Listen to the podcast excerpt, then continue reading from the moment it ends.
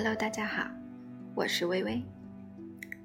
今天我要给大家分享一篇文章，文章的名字叫《择偶教育要从娃娃抓起》，作者子瑜。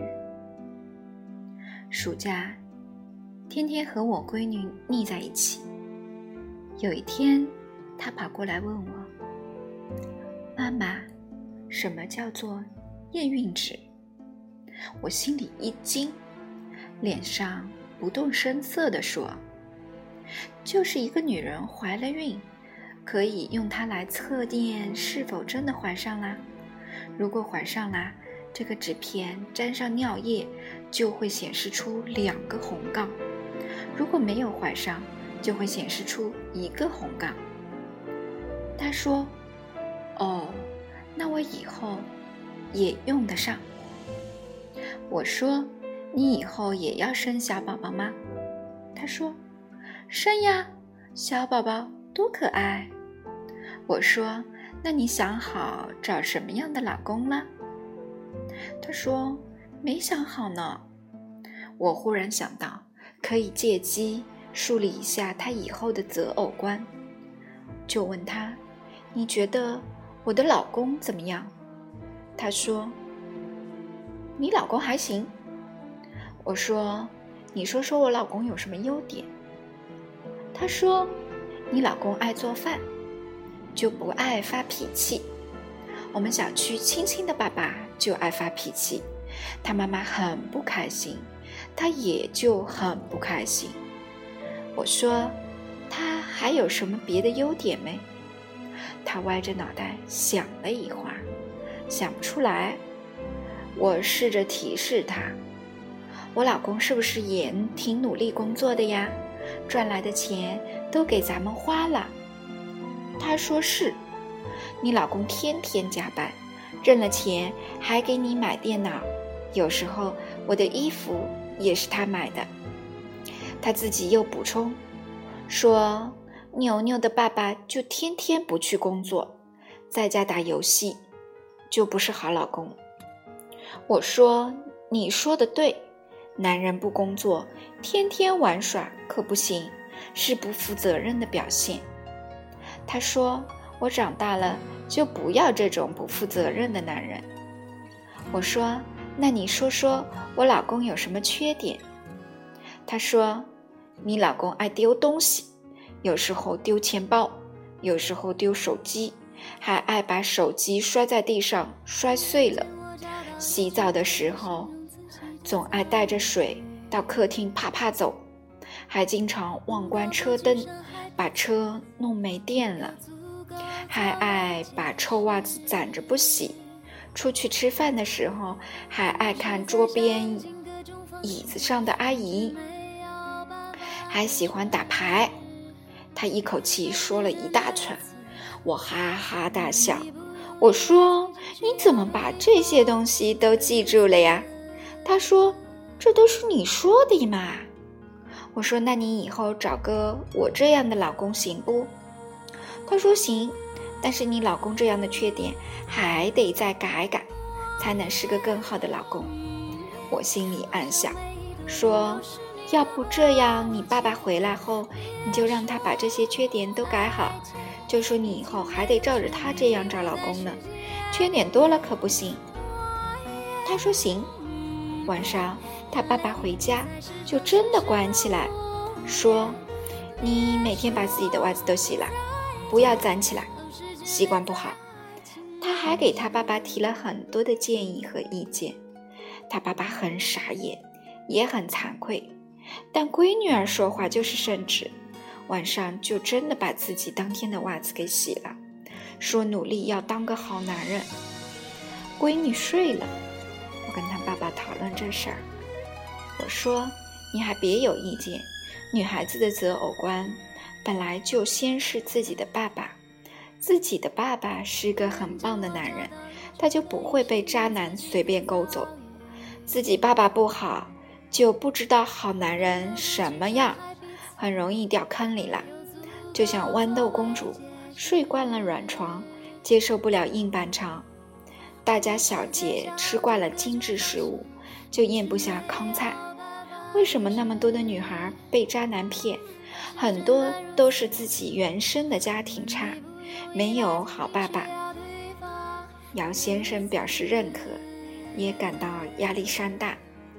所谓富养女儿，不是要在金钱上砸出多少投资，而是在情感与生活上给予更多的爱和关怀。这件事之后，我就有意识培养我女儿的择偶观。有一次，我们俩跟我妈一起吃饭，我女儿把筷子把得特别近，都快把筷子底部去了。我说。哎呀，我家小鱼把筷子把的那么近，那么低，以后找婆家肯定得离我家特别近啊。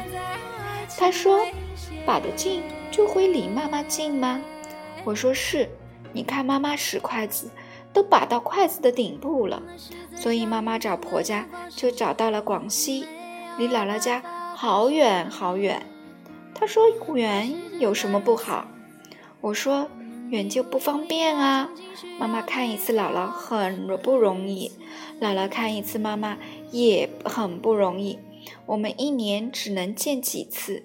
他说：“哦。”我说：“如果你以后找的老公家也离妈妈特别远，一年只能看一次两次，你会想妈妈吗？”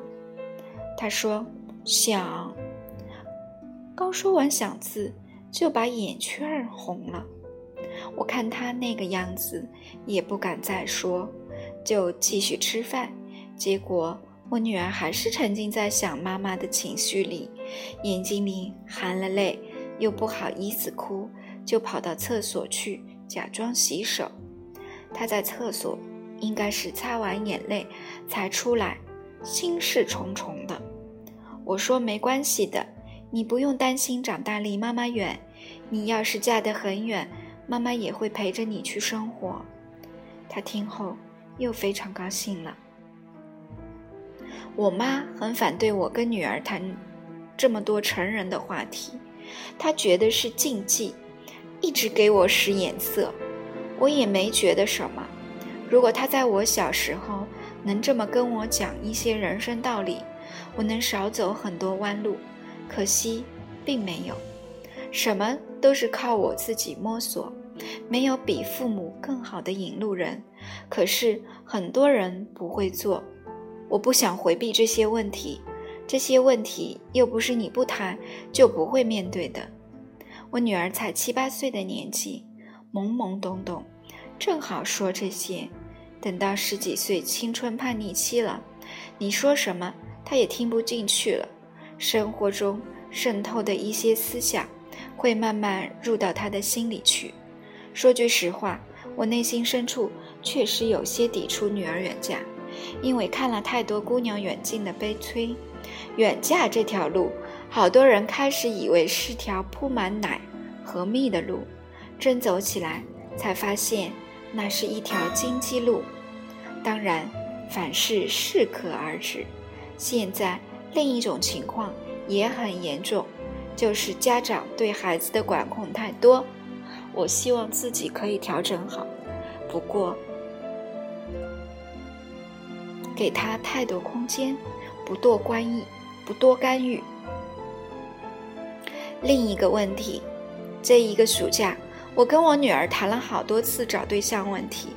基本上以他爸爸为核心，结合身边的人士进行点评，告诉他什么样的男人是好的，什么男人是坏的。比如，一个男人很懒很懒就不能要；一个男人很自私也不能要；一个男人很爱撒谎也不能要。顺带把他爸爸的这个男人改造了一下。他爸爸也参与了很多的建设。前几天看了梁启超的一个稿子。梁启超是中国历史上的大思想家、大政治家，也是大革命家，但他更是一个成功的教育家。他们一家门三院士，被誉为中国第一精英家庭。他有九个孩子，这九个孩子个个都是杰出的人才。孩子们的优秀，跟他这个爸爸有直接的关系。梁启超一辈子都对儿女们十分温柔，一直参与儿女教育，从学业到婚姻都给予指导。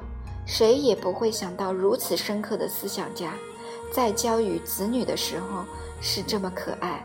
看他和儿女们的一些日常，都觉得有点肉麻。